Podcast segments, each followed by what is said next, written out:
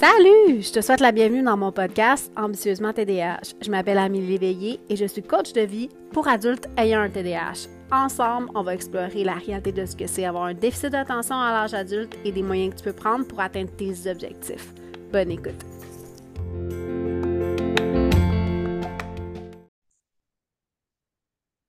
Bonjour tout le monde! Aujourd'hui, j'ai la chance infinie de recevoir une amie à moi, Jessica Desrosiers. En fait, on est surtout amis sur Instagram. Puis parce que je t'ai acheté des gâteaux qui sont tellement bons.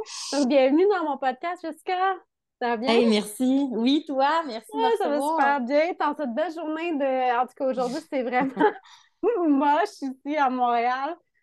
C'est gris, il pleut, mais c'est pas grave. On est ensemble, ça va super bien. Donc, Jessica, j'avais envie de t'amener sur le podcast parce que, dans le fond, euh, c'est important pour moi de présenter des gens qui ont un déficit d'attention. Toi, je sais que tu en as un. Tu en parles quand même assez régulièrement dans, ton, dans, ton, dans ta plateforme Instagram. Puis, moi, ce que je trouve super le fun, c'est que tu es une multi-entrepreneur. Oui. tu as plein d'entreprises. tu nous jaser un petit peu de ça? Ton parcours, qu'est-ce qui t'a amené, dans le fond, à être aussi diversifié dans ton parcours entrepreneurial? C'est euh, une très bonne question. Moi, j'ai commencé euh, l'entrepreneuriat à 21 ans, ça fait que ça fait quasiment 12 ans. Ah fait que ça fait longtemps. Oui. Euh, je suis une fille qui a quand même toujours écouté ses passions parce que j'ai, j'ai, jamais aimé tout ce qui était très cadré, je dois t'avouer. J'ai tout le temps eu de la difficulté avec ça, une job en façon même très cadrée et tout. J'en avais une, puis j'aimais pas ça. Je faisais de l'anxiété, mmh. j'angoissais d'aller travailler, j'étais pas bien. Oh, j'étais pas bien. Oui, vraiment.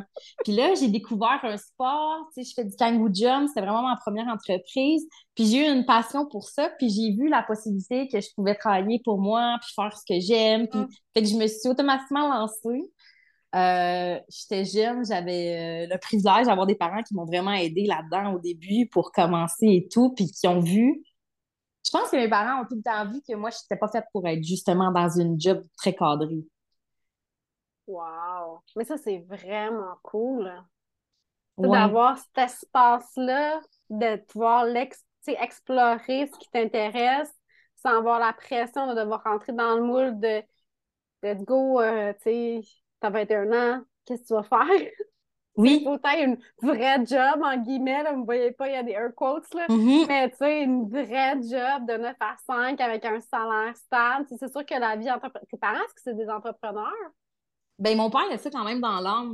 C'est un entrepreneur on the side parce qu'il avait une job qui aimait beaucoup, qui apportait beaucoup d'avantages, une famille à nourrir et tout. Mais il a toujours eu ça on the side. Puis, euh, ils, ont, ils, ont, été comme ça depuis que je, je suis jeune. Hein. Euh, je dois t'avouer que j'ai su mon diagnostic comme de TDA euh, vraiment plus tard dans ma vie, vraiment plus tard. Fait quand j'étais jeune, tu sais, mon père, il voyait que je bûchais, j'étudiais pour obtenir un 70. Pour lui, c'était extraordinaire. Mm-hmm. Tandis que mon petit frère, lui, les deux doigts dans le nez, euh, mm. il avait des 90 assurés. Mais il nous exigeait pas la même chose, mettons. Fait que ça, je me suis rendu compte que comme il a vu que moi, je cadrais différemment, puis j'apprenais différemment, puis je fonctionnais tout court, je pense, différemment, tu sais. Ben oui, ben oui, c'est ça. On fonctionne différemment, en fait.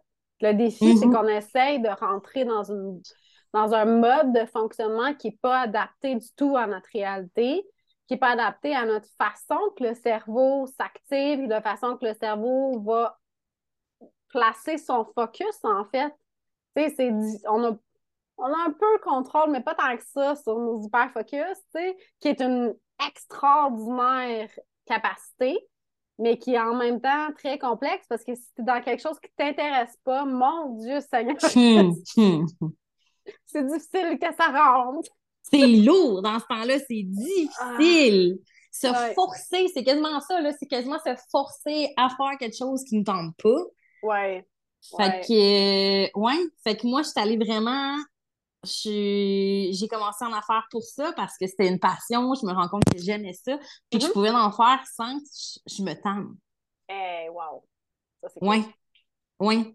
Puis j'étais comme, ah, ben j'aime ça. Puis là, ben, j'ai goûté à la liberté d'être entrepreneur. Oui, il y a toutes sortes de, de côtés positifs et un peu plus négatifs des fois, comme dans tout. Tout à fait. comme dans tout travail, dans le fond, là. Mais j'avais cette liberté-là, puis je me sentais juste libre et bien de faire ce que j'aimais. Puis ça a continué dans ça. Ça a continué dans ça. Ça fait six ans j'ai une crèmerie, c'est ma crèmerie d'enfance. J'aime eh ben, j'aime la crème glacée, j'aime les desserts, j'aime le chocolat. Same, same.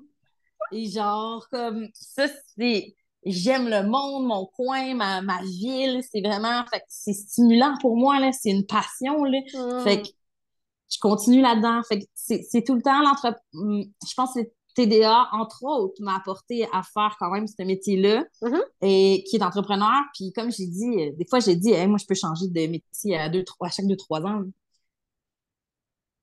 j'essaie de suivre ce que j'aime. Puis pendant longtemps, j'ai trouvé ça difficile. Hein? Je me suis dit, oh mon Dieu, que je suis pas comme tout le monde. C'est comme du genre, je peux pas changer de job à chaque deux ans. Je peux pas être girouette comme ça. C'était quasiment comme je suis girouette. Mais en même temps, je me dis, moi, c'est comme ça que j'aime, puis c'est comme ça que je feel. Mm-hmm. Mm-hmm. Fait que de suivre mon cœur, puis j'ai pris l'âge de pouvoir faire un métier que j'aime, puis de mm-hmm. pouvoir vivre de ma passion je me laisse aller là-dedans. Mais c'est vraiment hot. Moi, j'adore te voir aller, j'adore te voir, tu sais, de voir à quel point tu permets justement d'être fidèle à, tes intérêts, à ce qui te passionne. Puis c'est vraiment quand on accepte d'aller là-dedans, en fait, que, qu'on voit à quel point on, est, on peut être puissant, en fait, puissante dans un certain sens dans ce qu'on fait. Ça ne veut pas dire non plus qu'il faut changer de job aux deux, trois ans. Il y, a des gens, il y a des TDA. Moi, je regarde mon conjoint, il, a, rêvé de faire sa job quand il était, petit, puis il a fait ça pour se rendre là. Puis il fait ce job-là depuis, euh, depuis que, tu sais, dans le fond, il a fait ses études, puis il a pas arrêté. Il aime ce qu'il fait. Mm-hmm. Mais moi, juste penser à son parcours, j'ai envie de vomir. Mais peut-être que ça a été juste que ça a pris du temps avant que j'identifie que j'aimais dans les métiers que j'ai faits dans ma vie. Le fil conducteur, dans le fond, là, parce que moi, je vois que vraiment. Aujourd'hui, je suis capable de l'identifier, le fil conducteur, mais ça m'a pris beaucoup, beaucoup de temps mettre le doigt sur qu'est-ce que j'aime réellement faire là-dedans. Qu'est-ce que ça, je me tanne pas mais, euh, tu sais, à chaque. C'est ce qui est le fun dans le TDAH aussi, c'est que, tu sais, c'est un spectre et on le vit tous différemment. Moi, ce que j'aime dans toi, c'est vraiment ta capacité à juste honorer ce qui t'intéresse, et te dire, écoute, j'ai du fun, je le fais, j'ai plus de fun, ben, on va trouver quelque chose qui, qui, qui m'excite plus. Oh, ben merci, mais ça m'a tellement quand même pris du temps, puis ça a été challengeant, là. Ça s'est pas fait genre tout de suite demain. Ben Oh my god, non, ça a été challengeant parce que je me dis, hey, tout le monde va avoir une job stable et tout. Puis moi, je suis la fille qui mm. change de job encore, comme qui change de bobette. Puis mm. je m'auto-jugeais beaucoup quand même là-dedans. Oui, oui, oui, par bout, là. Ouais, mais là, euh, je pense que ça a été aussi avec le cycle de bienveillance que je m'apporte à moi, puis de juste comme mm-hmm. m'écouter plus mon corps, mon cœur. Puis j'ai fait comme, regarde, moi, c'est comme ça. C'est comme ça que j'aime ça, puis c'est comme ça que j'aime ma vie. Puis c'est peut-être fou le challenger pour bien du monde, mais moi, moi, au contraire, ça m'apaise de dire que, ben, regarde, si j'aime plus ça, j'ai d'autres choix. Puis je peux m'en aller, puis je peux trouver, puis puis, ça m'apaise quand même, oui. Mais en fait, ça démontre une grande confiance en tes capacités. Tu sais, dans le fond, tu as, confiance au fait que tu vas être capable de t'ajuster, de créer, de t'adapter, de changer, d'aller chercher les compétences que tu vas avoir besoin pour pouvoir suivre le, nouveau fil, dans le fond, la nouvelle chose qui te tente, ou continuer à rester stimulé dans ce que tu veux faire, mais en allant toujours chercher. Euh, mais ça demande une super belle confiance en tes capacités. Oh, ben merci. mais, mais ça, c'est vrai, tu sais. J'ai quand même eu toujours une confiance en ce que je, pendant longtemps dans ma vie, j'ai pas eu très confiance en ce que je projetais, surtout mm. mon physique et tout. Mais j'avais quand même confiance, genre, j'avais eu une entrevue, puis j'étais comme, moi, je sais, je l'ai. j'avais confiance en mes capacités intérieures, en ce que j'étais capable de mm-hmm, faire et tout. Ça, quand même, c'est vrai que j'ai ça depuis longtemps. Très bien. C'est vraiment cool. C'est une très belle qualité, en fait, c'est une belle capacité que tu as parce que, franchement, honnêtement, moi, ce que je vois souvent, c'est exactement le contraire. C'est que les gens ne se sentent pas à l'aise de dire. Euh, c'est comme si, en fait, tu sais, parce que dans le TDAH, souvent, on processe les choses ou on consomme les choses beaucoup plus rapidement que la moyenne de la population. Ce qui fait que souvent, ben, on va réussir à atteindre un niveau d'expertise plus rapidement parce que nous, on consomme ça comme des cliniques un peu, là, tu sais. quand mm-hmm. tombes dans quelque chose, est-ce que tu es comme ça, toi, quand tu tombes dans quelque chose, il y a comme, tu sais, genre, je veux tout savoir tout de suite. Vraiment. Puis j'ai toujours été très autodidacte, genre, mm. j'apprends facilement, puis je suis plus capable d'apprendre par moi-même aussi parce que je m'informe quand je suis intéressée ou quand. Très vrai, ça. Ouais. Exact. Fait que ce que ça fait, c'est que ça crée, en fait, qu'on est beaucoup plus rapide dans, dans nos compétences, en réalité. Mais le problème, c'est que la société nous envoie le message que, hey, c'est pas normal que toi, tu maîtrises ça en dedans de un an, deux ans, alors que quelqu'un de standard, entre guillemets, va prendre dix ans avant de le maîtriser. C'est très vrai dans le système scolaire. Moi, j'ai des enfants, là, puis mon Dieu Seigneur, que je trouve qu'ils répètent la même affaire à chaque année. Même les enfants me le demandent. Ils sont comme, pourquoi on fait encore ça? Puis je, je sais pas. Puis c'est triste, là, tu me dis ça, parce que moi, j'ai pas d'enfant, fait que je suis pas, j'ai pas, genre, les yeux là. Mais je sais, par exemple, que j'ai eu de la misère à l'école. J'ai eu de la misère dans ce système-là que tu parles. Oui, oui, je comprends. Est-ce que tu as eu de la misère primaire, secondaire? Est-ce que tu as fait des études? Oui, primaire, secondaire. En fait, j'ai eu de la misère au primaire, au secondaire. Euh, puis après ça, j'ai poursuivi, mais je savais pas quelle branche. Fait que là, encore une mm. fois, là, je m'auto-jugeais. Moi, je virevoltais d'un bord puis de l'autre. Dans chaque technique, j'ai commencé, fini. Puis finalement, j'ai euh, presque fini ma technique de gestion de commerce. Là. OK. Mais, tu vois, il m'en manquait encore pour finir. Là. Il manquait une coupe de cours, puis j'ai comme... J'ai virevolté beaucoup. Dans, en même temps, c'est bien trop long, trois ans. tu sais, c'est trois ans de technique au Québec, là. Quand tu le fais dans l'ordre des choses, là j'ai pas fait ça dans l'ordre en plus.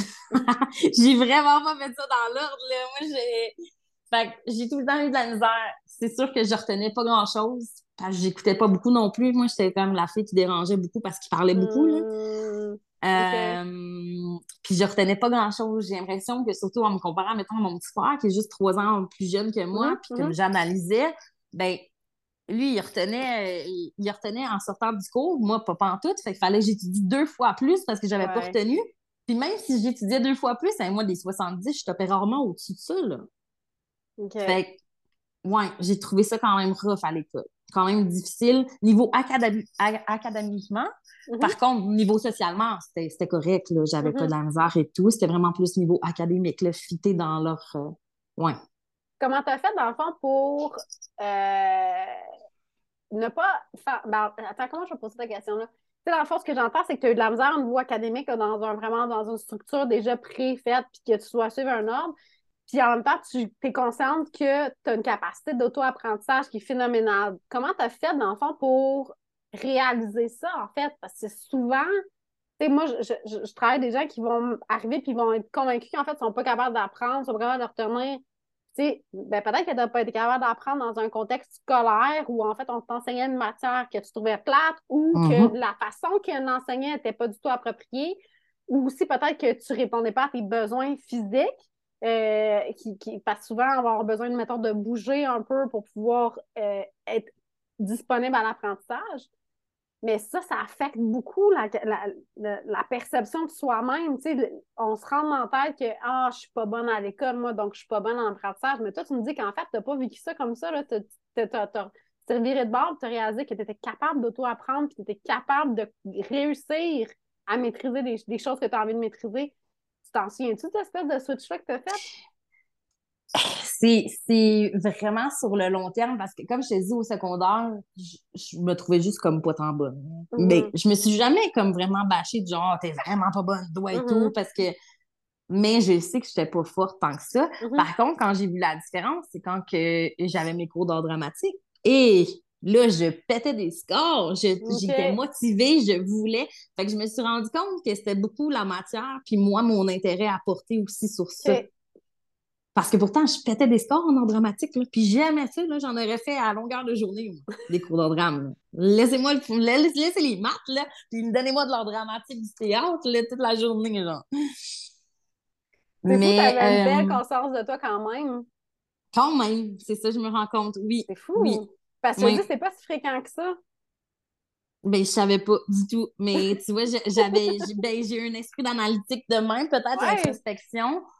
Puis c'est quand que j'ai lâché mon, mes, mon travail, genre, de management. J'étais gestionnaire euh, d'un centre sportif.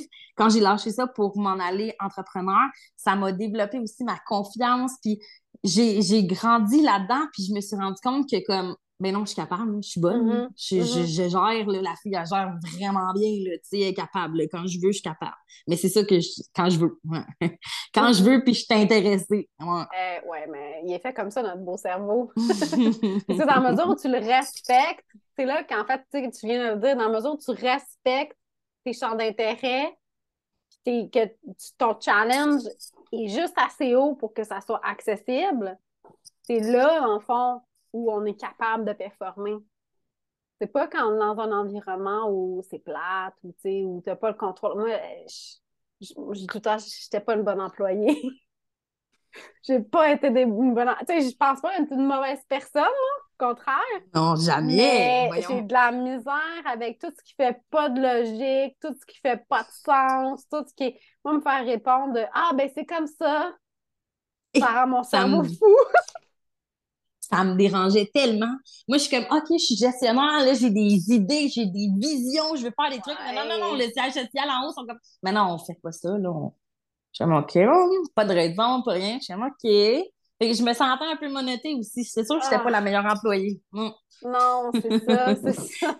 C'est dur de travailler dans des contextes comme ça puis de se sentir. Euh, tu sais, parce que dans le fond, dans ce que je vois dans ton profil d'entrepreneuriat, mais même dans tes plateformes, c'est extrêmement créative. C'est très productif. Mm-hmm. très, quand je parle de productif, ça ne veut pas nécessairement dire de faire une grande quantité de choses, mais ce que je veux dire, c'est qu'il y a beaucoup de créativité qui sort de toi. Tu es capable de générer énormément de, de, contenu, en fait. Là. Puis mm-hmm. ça, là, quand on met le cap là-dessus, là, mon Dieu Seigneur, que c'est dur à contrôler. c'est vrai. Ça m'éteint énormément, moi. Je ne sais pas pour toi, là, dans ton temps où tu as travaillé dans cette entreprise-là, est-ce que tu t'es senti un peu euh, Ouais, je suis en train de m'éteindre? écoute, je dormais avec mes bottes. J'allais un oh peu plus, puis j'allais la douche avec mes trucs. Là. Je, me suis, je me suis mis à fond là-dedans. À fond. J'avais des appels sans cesse, mon téléphone perso. Je me suis pitchée. Là. Ouais, effectivement, quand je me lance dans quelque chose, c'est pas à moitié. Hein. C'est vraiment. Euh, oui, oui, je suis comme ça. Ben, c'est correct. Ce qui, je suis sûre que c'est ce qui fait que tu as du monde qui te suive. Parce ben, peut-être mon intensité. Oui, mais en même temps, c'est bien plus fun d'aller faire un cours avec toi qui est vraiment dedans que d'aller avec un entraîneur qui est correct, mais tu sais, qui va comme genre juste. Ouais. Oui. Ça. Mais comme tu dis, ça fait, ça fait partie de ma personnalité. Ça fait partie de moi aussi. C'est comme tu dis, oui, effectivement, c'est rendu, c'est moi. Là. Mmh. Oui. Puis sur les réseaux sociaux, euh, Jessica, tu parles beaucoup de, de, prendre soin de soi, tu parles beaucoup d'image corporelle, tu parles beaucoup de, euh, de en fait, de, de, la toxicité, de ce qu'on voit dans les réseaux sociaux, à quel point ça détruit un peu notre image corporelle, à quel point on pense en fait que pour être valable, on doit rentrer dans une boîte. Donc, euh, est-ce que tu peux m'en parler un petit peu plus de ton parcours par rapport à ça? Puis, tu sais, parce que c'est pas la même chose que le TDAH. le TDAH, c'est au niveau du cerveau. Mm-hmm. Donc, c'est un. Il y en a qui disent que c'est un handicap qui est euh, non visible, en fait. On le voit. C'est pas, pas écrit dans mon front, là, que, à moins que si je me le fais étamper, mais je ferai pas ça. Mais, tu sais, la diversité corporelle, c'est quelque chose qui est, qui est plus visible, puis que, que les gens ont des opinions là-dessus. Mm-hmm. Vraiment. Tu oses en parler, tu oses le nommer, puis euh, tu oses dire que tu refuses de rentrer dans une boîte, puis c'est tout à ton honneur. Merci. C'est important pour moi. Ça n'a pas toujours été comme ça, mais c'est important. Euh, moi, tout court, ça a commencé ma vie avec euh, beaucoup d'anxiété. Hum. Hein, on a hum. diagnostiqué mon TDA énormément tard. Quand je te dis tard, c'est quand j'étais dans une période très creuse de ma vie, à genre 21 ans, juste avant de commencer mon entreprise quasiment. Puis euh, moi, c'était de l'anxiété, de l'anxiété, de l'anxiété tout le temps. J'ai l'impression que ça vient de peur ou vice-versa. Je ne suis pas l'experte, là, mais j'ai ben, l'impression. Souvent, en fait, euh, c'est un peu la poule ou l'œuf, dans un certain sens, au sens que c'est à peu près 50% des adultes qui vivent avec un déficit d'attention ont une comorbidité de type dépression, anxiété. Euh, ce qu'on sait, c'est qu'il y a des. Tu que dans la petite, petite enfance, euh, le pourcentage est faible chez les enfants TDAH parce que, tu sais, on est avec un TDAH. Donc, on sait que dans la mm-hmm. petite enfance, le pourcentage est faible, mais à chaque quatre ans, que l'enfant est non diagnostiqué, donc non diagnostiqué, non pris en charge, puis peu importe la façon de prendre en charge, là, euh, on rajoute un 15 pour aller jusqu'à 50 rendu à l'âge adulte. Donc, c'est quelque chose qui s'installe malheureusement, l'anxiété, la dépression, en grande partie parce que euh, on ne reconnaît pas, dans le fond, le TDAH, cette personne-là. Cette personne-là tente désespérément d'essayer de contrôler ce qui se passe. Euh, a de la misère à, s'ajuster, dans le fond, à dire OK, mais moi, je me sens comme ça, mais c'est pas comme ça qu'on s'attend que, je sois. Euh, tu parlais tantôt de d'art dramatique. ce qui est le fun dans l'art dramatique, c'est que c'est un environnement où tu as le droit de laisser de la place à toute ton impulsivité, toute ta créativité, toute ton émotivité, mais dans la société en général, c'est pas toujours bien. En fait, c'est souvent mal perçu. Tu quelqu'un qui est très émotif, quelqu'un qui est très impulsif dans ses, dans ses réactions. Ça, ça crée beaucoup d'anxiété. Parce que là, tu te mets à douter de toi. C'est comment ça mm-hmm. que moi, je suis pas capable d'être comme les autres? Comment ça que. Ouais, mon Ben oui, tu te compares. Oui, mais tu sais aussi, c'est genre, tu sais, genre, je sais pas, là, je sais pas si ça t'a déjà arrivé, mais tu vas au cinéma, tu vas voir un film, puis moi, je sors de là, genre, en larmes, mais c'est un film pour enfants. puis là, tu te dis, mais qu'est-ce que le monde va penser de moi, genre? On est allé voir Rebelle, puis je pleure, là, tu sais, j'avais mes petites, là, puis je pleure. Puis mon chum, il, mon chum, il sait, ça fait longtemps qu'on est ensemble, mais tu sais, ça reste que, tu sais, t'es, tout seul là, à avoir une réaction émotique incontrôlable. Je suis pas capable de contrôler ça. Là, là ça va, t'es dans une salle de cinéma, il fait noir, là. Mais quand t'es à l'école ou que tu vis des situations où ouf, ça monte, là, puis là, il faudrait que tu arrives à mettre le cap là-dessus, puis t'es pas capable. Ben oui, parce qu'en plus, tu le sais même pas. Mettons, j'ai pas été diagnostiquée. C'est ça. Fait que là, tu me dis ça, puis je me dis, ça me surprend pas que j'ai eu beaucoup d'anxiété mm-hmm, mm-hmm. parce que je me comprenais pas non plus, puis on dirait que je fitais pas tant non plus, puis j'avais peut-être un trop-plein, justement, là, besoin d'évacuer d'une certaine manière. Puis quand j'étais jeune, je disais pas ma créativité c'est pas, pas très prôné dans ma famille, puis c'est correct, chaque, chaque, personne est différente, mm-hmm, mm-hmm. mais comme j'avais pas moyen d'utiliser beaucoup ma créativité, je trouve, puis, puis maintenant, je trouve que c'est important pour moi, autant dans la cuisine que dans mes entreprises, que dans tout, j'aime ça, utiliser mm-hmm. ma créativité, puis c'était pas quelque chose que j'étais proche avant. Euh, fait que ça a commencé que je faisais beaucoup d'anxiété. Euh, après ça, ben l'expression l'expression québécoise, j'ai pété au froid, là, pété au fret, là, comme ils disent. Ah ouais, c'était dépression, grosse dépression majeure, mm. anxiété sociale, je pouvais plus sortir de chez nous. Puis là, on est allé même fouiller un peu plus que mon anxiété, puis c'est là que j'ai eu un diagnostic de TDA. Mm-hmm. Puis euh, après ça, ben ça s'est fait comme tranquillement, sur le long terme, mais en faisant de l'introspection, en m'analysant, en m'acceptant comme que mm. je suis, mm. autant intérieur qu'extérieur. Fait que c'est pour ça que comme let's go, l'anxiété, TDA, c'est moi, ça fait partie de moi. Mm-hmm. Euh, qu'autant l'extérieur, ben, je suis quand même différente, je suis pas la plus mince, je suis. Euh, fait que je pense que c'est tout ce travail-là dans ces, courtes périodes d'années-là, quand j'ai touché le plus bas, tant qu'à moi, je trouve, là, dans ma vie, que ça m'a permis de faire de l'introspection puis de m'analyser in and out. Genre. Ça, ça t'a aidé? Oui, beaucoup. C'est, la, ma plus grosse dépression et tout m'a permis d'analyser qu'est-ce qui se passait dans ma tête. Fait que ouais, ça m'a vraiment aidé sur le long terme. Sur le coup, vraiment pas. Là. Je pensais, euh, pensais pas m'en sortir. Là. Ah, on ne souhaite pas ça à personne.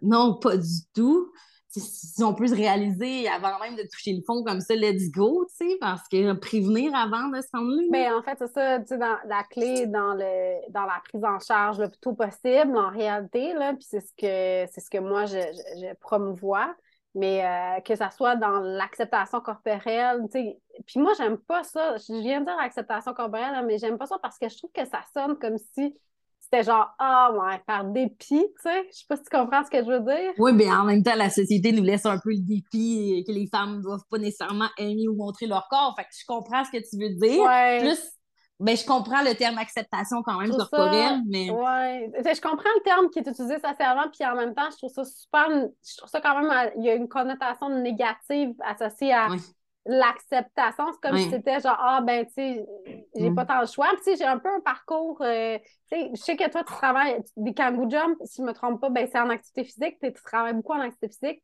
Moi, j'ai un bac en activité physique. J'ai fait quand j'étais plus jeune. En kim, hein? j'ai fait un bac en kim.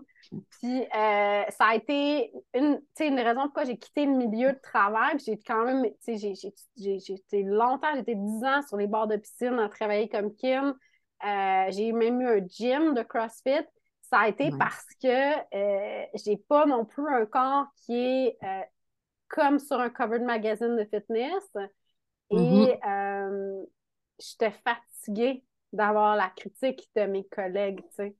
Alors que, tu sais, je veux dire, quand je creuse un peu là-dedans, puis je pense que tu en parles aussi, tu sais, je veux dire, ce qui va influencer le corps, c'est l'activité physique influence extrêmement peu l'apparence corporelle, la composition corporelle. Tu sais, ça, peut, ça va venir affecter, oui, la composition au niveau des muscles, puis la quantité, la, densité osseuse, mais le, gras en tant que tel, là, oui, il y a l'alimentation, mais ça reste une petite partie par rapport à tout plein de facteurs sur lesquels on a mhm. très peu de contrôle. Énormément. Il y a tellement de facteurs qu'on n'aura pas de contrôle, qu'on n'a pas de contrôle. Puis durant toute notre vie, ouais. Parce que durant des années, ça va être comme ça, puis il va arriver quelque chose, ça va être différent, puis ça, c'est porté à changement. Notre corps est porté à changement comme la vie tout court. Là. Exactement. non seulement ça, mais tu sais, les l'esthétique, le, le, corps à la mode, moi j'ai tellement ça, cette idée-là. Mais le corps à la mode change.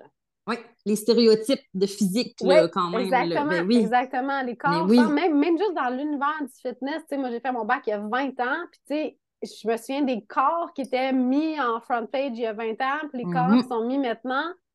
C'est même pas les mêmes dans une industrie qui est quand même extrêmement pointue, là, tu sais. Fait que là, quand tu penses que c'est déjà juste dans cette industrie-là qui, qui, qui, avait déjà cette façon-là de, valoriser le corps de la femme, si tu veux, euh, il y a 20 ans, ça change dans la population en général. Ce qu'on met de l'avant en général change tout le temps. Puis c'est au détriment de nous-mêmes. Mm-hmm. Quand tu penses à ça, là. Ben oui, parce que j'ai ici, cette industrie-là, en plus, par moins qu'on parle de ça, c'était quelque chose de. C'était imprégné de culture de la diète. Là. C'était pour mm-hmm. entraîne-toi pour ta santé mentale, entraîne-toi pour euh, juste évacuer ton stress, pour ta santé physique. Non, non, c'était pour la minceur. Tu pouvais rien faire que pour sculpter ton corps pour la minceur. Tout à fait. Tout à fait. Puis je suis sûre je, suis sûre que comme tes collègues peut-être avaient des préjugés, mais les gens avec qui tu travaillais, zéro. Moi, là, jamais une personne avec qui j'entraînais ou que je faisais mes cours en groupe, c'était pas les clients qui me jugeaient. Au contraire, ils, se voyaient un peu en moi. Ils étaient vraiment, ah, OK, elle n'est pas si, euh, tu sais, euh, elle sera pas la clette la plus, euh, parce que juste physiquement. Puis j'étais comme, mais de toute manière, c'est ma personnalité qui est mm-hmm, mm-hmm, c'est pas mm-hmm. juste mon corps qui regarde en avant, là, quand il s'entraîne, c'est ma personnalité qui est attrayante, qui est dynamique.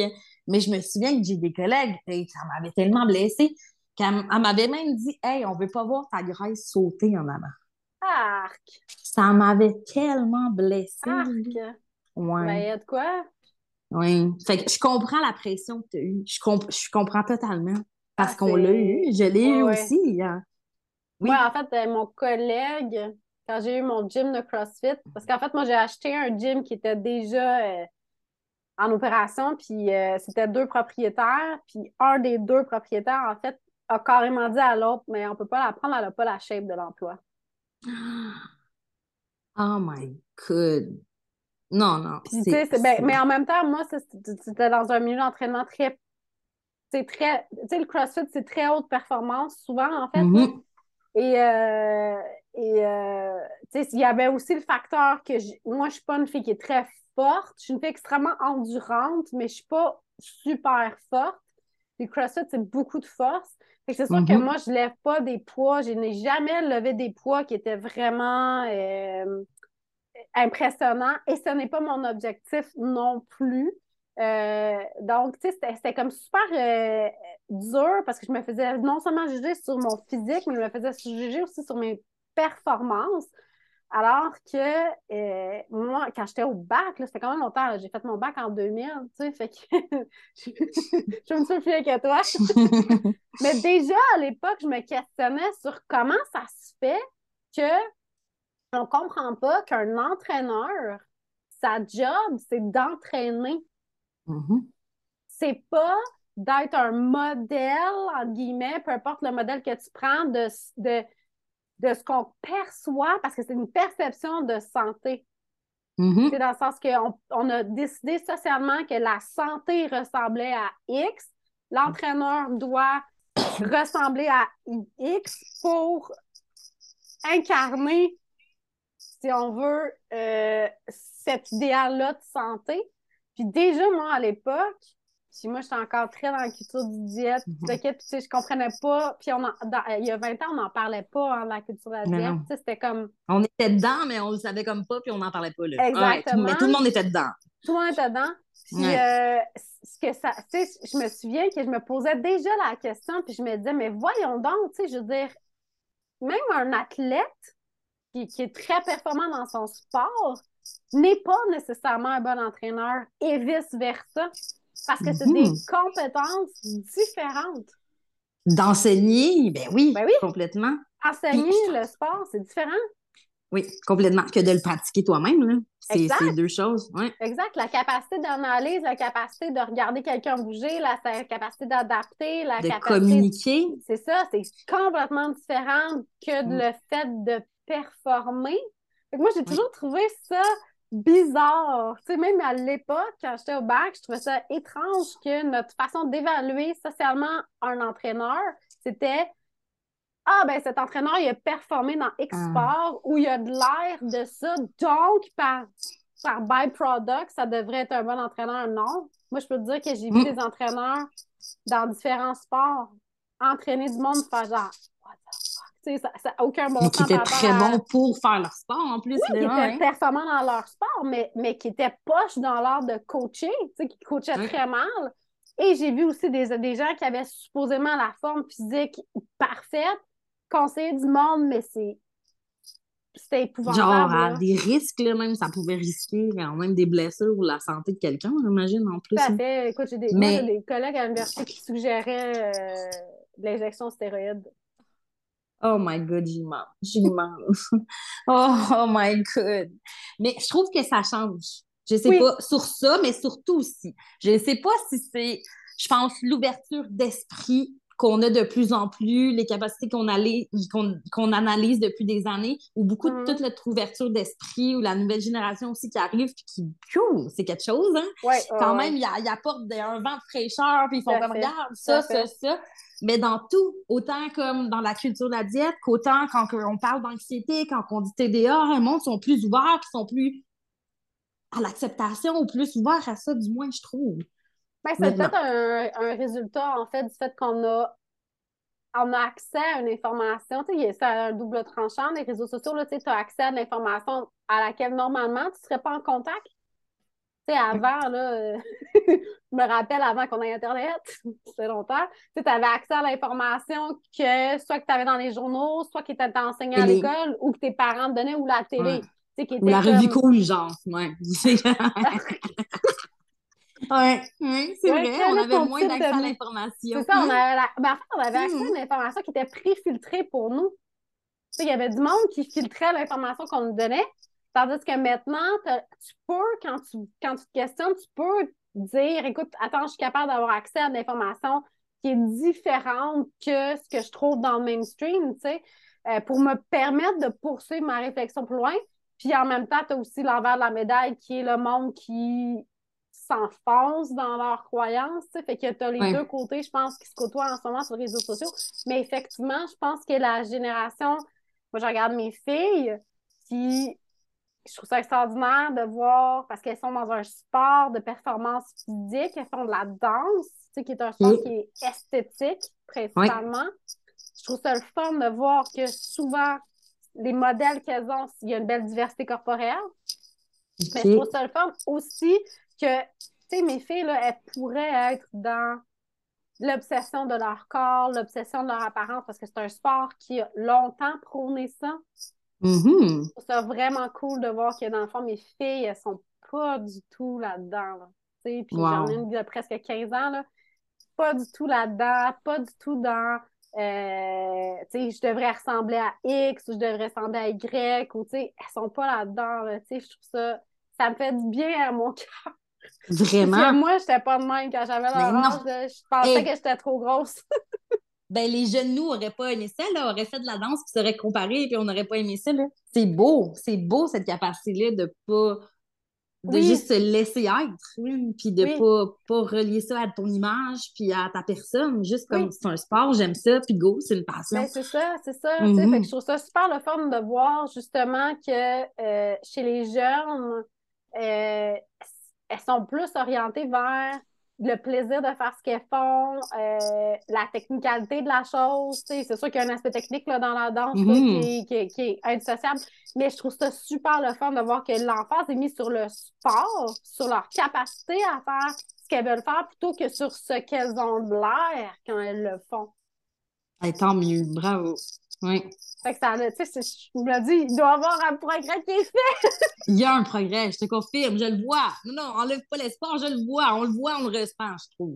Ah, ça, c'est le fun. Mais toi, tu plus, comme tu parles plus de ça sur ta plateforme, c'est plus un sujet que j'imagine que toi, dans le fond, tu interagis beaucoup avec les gens par rapport à ça. Moi, c'est moins mon, mon, mon cheval de bataille.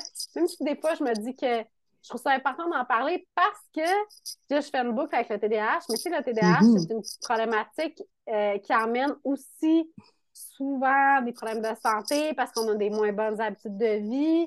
Euh, puis là, je ne t'inclus pas et je ne m'inclus pas, mais c'est des statistiques qui démontrent qu'au mm-hmm. des statistiques, on a tendance à avoir des habitudes de vie euh, problématiques, on a tendance à avoir plus d'addiction aussi on a tendance à. Il y a plus de surpoids chez les euh, problématiques, là, donc euh, chez le TDAH, euh, en partie parce que moi, ce que je pense, en fait, c'est que quand les gens ne sont pas pris en charge, puis qu'ils ne se comprennent pas, ben ils sont tout le temps d'un extrême à l'autre. Le matin, je suis dans l'hyper-contrôle, puis le soir, j'ai plus de contrôle parce que j'arrive pas à moduler puis à respecter mes besoins, puis à réaliser, oh, peut-être que je suis en surstimulation présentement. Quand je suis en surstimulation, c'est pas le meilleur moment de ma vie pour, être capable de, je vais pas dire contrôler, là, mais tu sais, je veux dire, quand tu es en surstimulation, c'est plus dur de dire non à ton huitième verre de vin. Ah, c'est clair, c'est sûr. Oui, vraiment. c'est facile de te laisser comme juste euh, aller, surtout si tu analyses moins ça, puis moi, j'apprends, puis j'apprends énormément encore sur le sujet. Mm. Puis plus j'en apprends, plus que ça m'aide. Ben oui. Mais oui, énormément. Oui. oui. C'est la, la, clé dans ça, en fait, c'est vraiment de se comprendre, de trouver comment tu fonctionnes, qu'est-ce qui t'aide, qu'est-ce qui t'aide pas, qu'est-ce que tu as besoin, d'apprendre à comprendre aussi comment ton, quels sont tes besoins de corps. sais je sais qu'avec ton entreprise d'activité physique, tu es très, très active. C'est une des meilleures manières de gérer le TDAH. Il y a mm-hmm. deux trucs qui ont des impacts au niveau du cerveau, au niveau de la chimie du cerveau. C'est la médication puis l'activité physique. C'est les mm-hmm. deux seules choses qui vont venir impacter nos neurotransmetteurs, en fait, avec lesquels on a la misère, la dopamine, le norépinéphrine. Fait que c'est d'en être conscient puis d'avoir intégré ça dans ton parcours entrepreneurial, c'est extraordinaire. écoute, peut-être la vie, euh, ça fait ça automatiquement. Hein. Imagine, la vie a fait tout, tu as besoin de bouger aussi en même temps, puis tu as besoin. Mais ça me fait du bien à mon mental. Ça me faisait du bien aussi beaucoup pour mon anxiété avant même que je sache que j'ai un TDA. Ça me ben calmait mon stress, ça calmait mon anxiété. C'est sûr, c'est sûr. Ben, tu sais, il y a une chimie. Écoute, quand j'étais au bac, j'étais tombée sur des études qui démontraient en fait que dans les dépressions légères à modérées, euh, sur le long terme, la, la, de, de, s'impliquer dans une activité physique trois fois par semaine dans un groupe avait autant d'impact que la médication sur le long terme.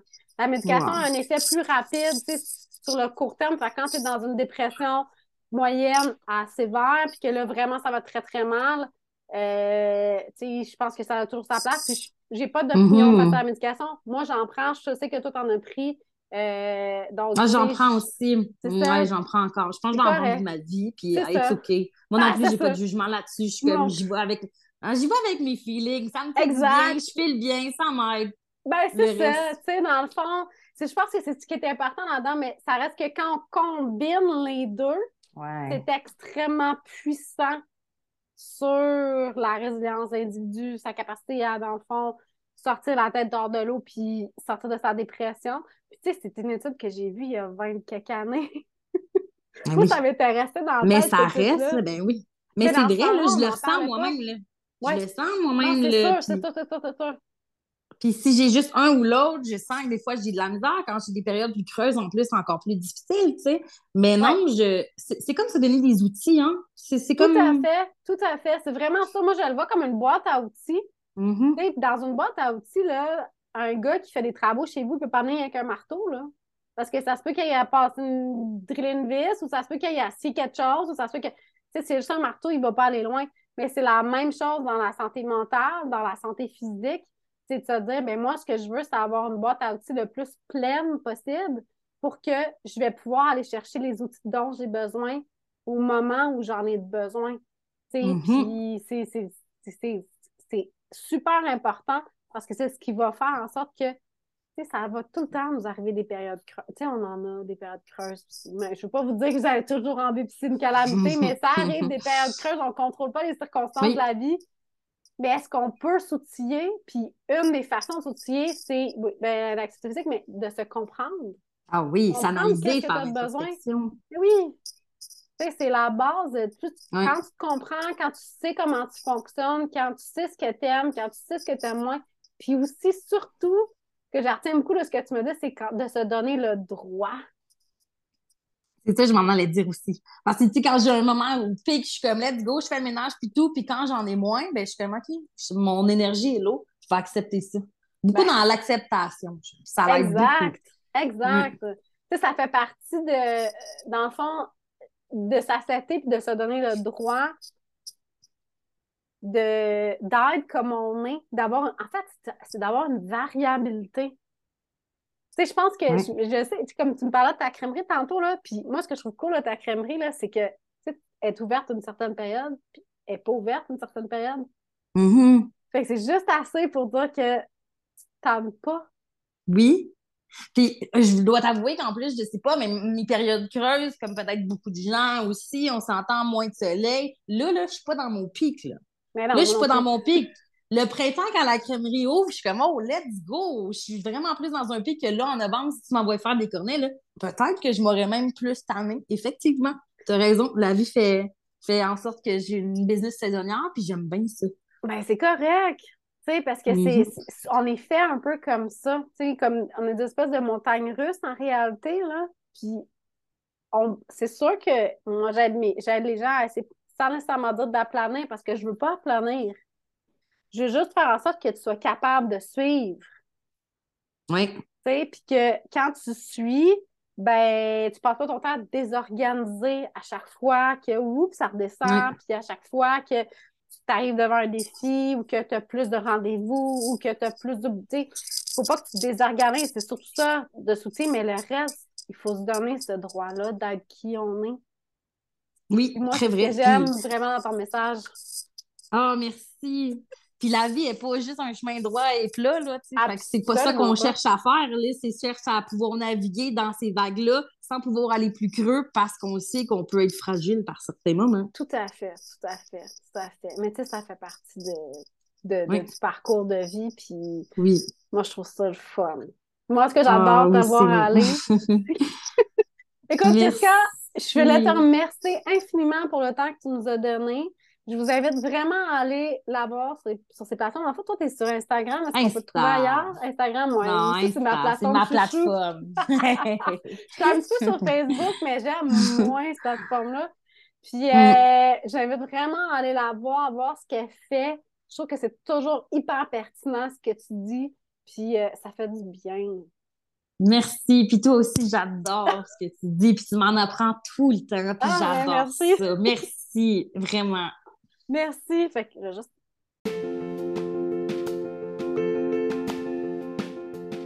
C'est tout pour cette semaine. J'espère que tu as apprécié l'épisode. Si tu l'as aimé, partage-le, laisse-moi un commentaire, je les lis tous, mets-moi un beau 5 étoiles et abonne-toi à mon podcast. Ça m'aide énormément à faire connaître le podcast auprès de d'autres gens qui vivent comme toi avec un TDAH. Tu peux également me trouver sur YouTube à Ambitieusement TDAH ou sur mon site web à amélieléveillé.com. N'oublie pas de t'inscrire à mon infolette où je partage plein de détails croustillants sur ma vie et ma gestion de mon TDAH. Bonne semaine!